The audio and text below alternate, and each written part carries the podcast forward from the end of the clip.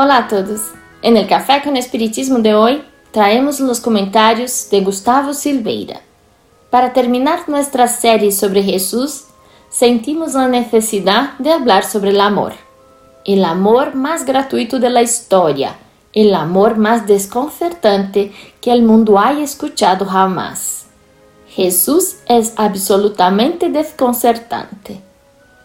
Las decisiones, las elecciones, todo parece no tener sentido. Quizás por eso Pablo dijo en la segunda carta a los Corintios, capítulo 5, versículo 14, el amor de Cristo nos constriñe.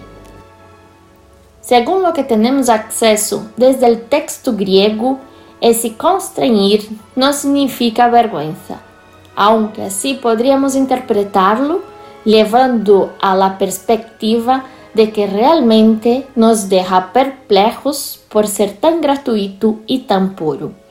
Pero el constreñir aquí tiene el tono de impulsar, obligar, forzar. Es porque el amor de Jesús por cada uno de nosotros es tan grande que nos convence y nos impulsa al bien en cuanto somos capaces de percibirlo.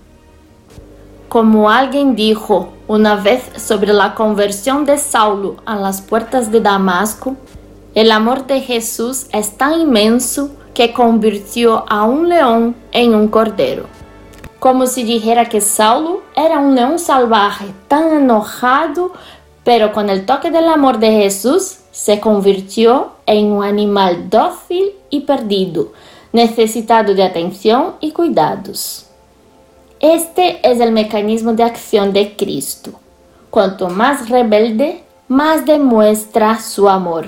Cuanto más terrible para los ojos humanos, más amor da Jesús. Emmanuel dice en el prefacio del libro Pablo y Esteban que el amor es la fuerza de Dios que equilibra el universo. Y Pablo dirá, donde abundó el pecado, sobreabundó la gracia.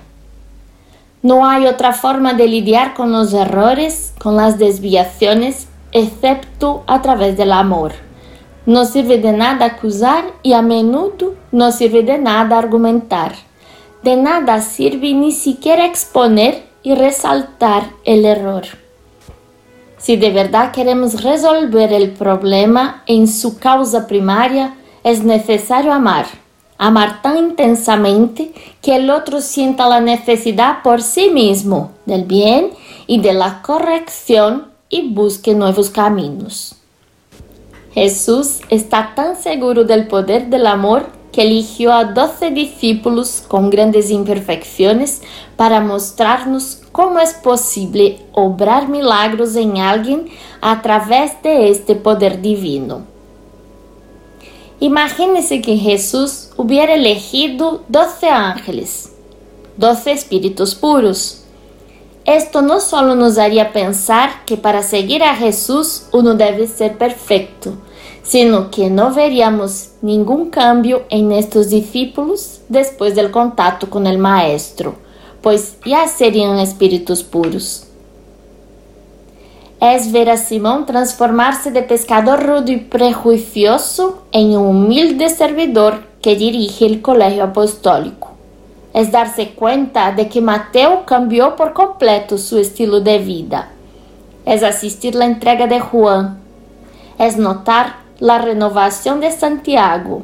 Llegamos a comprender por qué Jesús eligió a personas imperfectas quando vemos lo que sucedió en la vida de estos discípulos y tantos otros como María de Magdala, Libia, Celia, Juana de Cusa, podemos ver claramente la fuerza abrumadora del amor. Jesús no impuso nada a los que lo seguían, pero se sintieron íntimamente impulsados a hacer algo por la humanidad y por eso estamos aquí hablando de Jesús. Particularmente, creo que Él hace esto no para alentarnos a la inercia, porque la gran motivación de la vida no es ser amados por Cristo. Incluso el mayor criminal de la tierra lo es.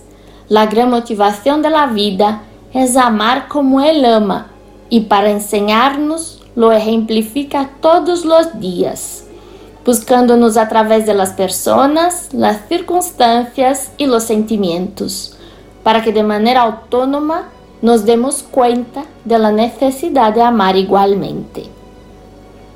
Por eso decimos, es todo acerca de Jesús. Él es quien nos guía, Él que nos orienta, Él es el modelo, Él es la verdad, Él es el alivio, Él es el refugio seguro. No hay nadie que pueda dar tanto como Él. No hay nadie más que pueda guiar como Él. Y por exagerado fanatismo que esto pueda parecer, cerramos con un discurso de Vicente de Paul en el Evangelio según el Espiritismo, que ciertamente nos responderá. Abre comillas. ¿No os dijo Cristo todo lo relativo a las virtudes de la caridad y el amor? ¿Por qué cerrar los oídos a sus sublimes palabras y el corazón a sus dulces máximas? Quisiera que los hombres dispensaran más interés, más fe a las lecturas evangélicas.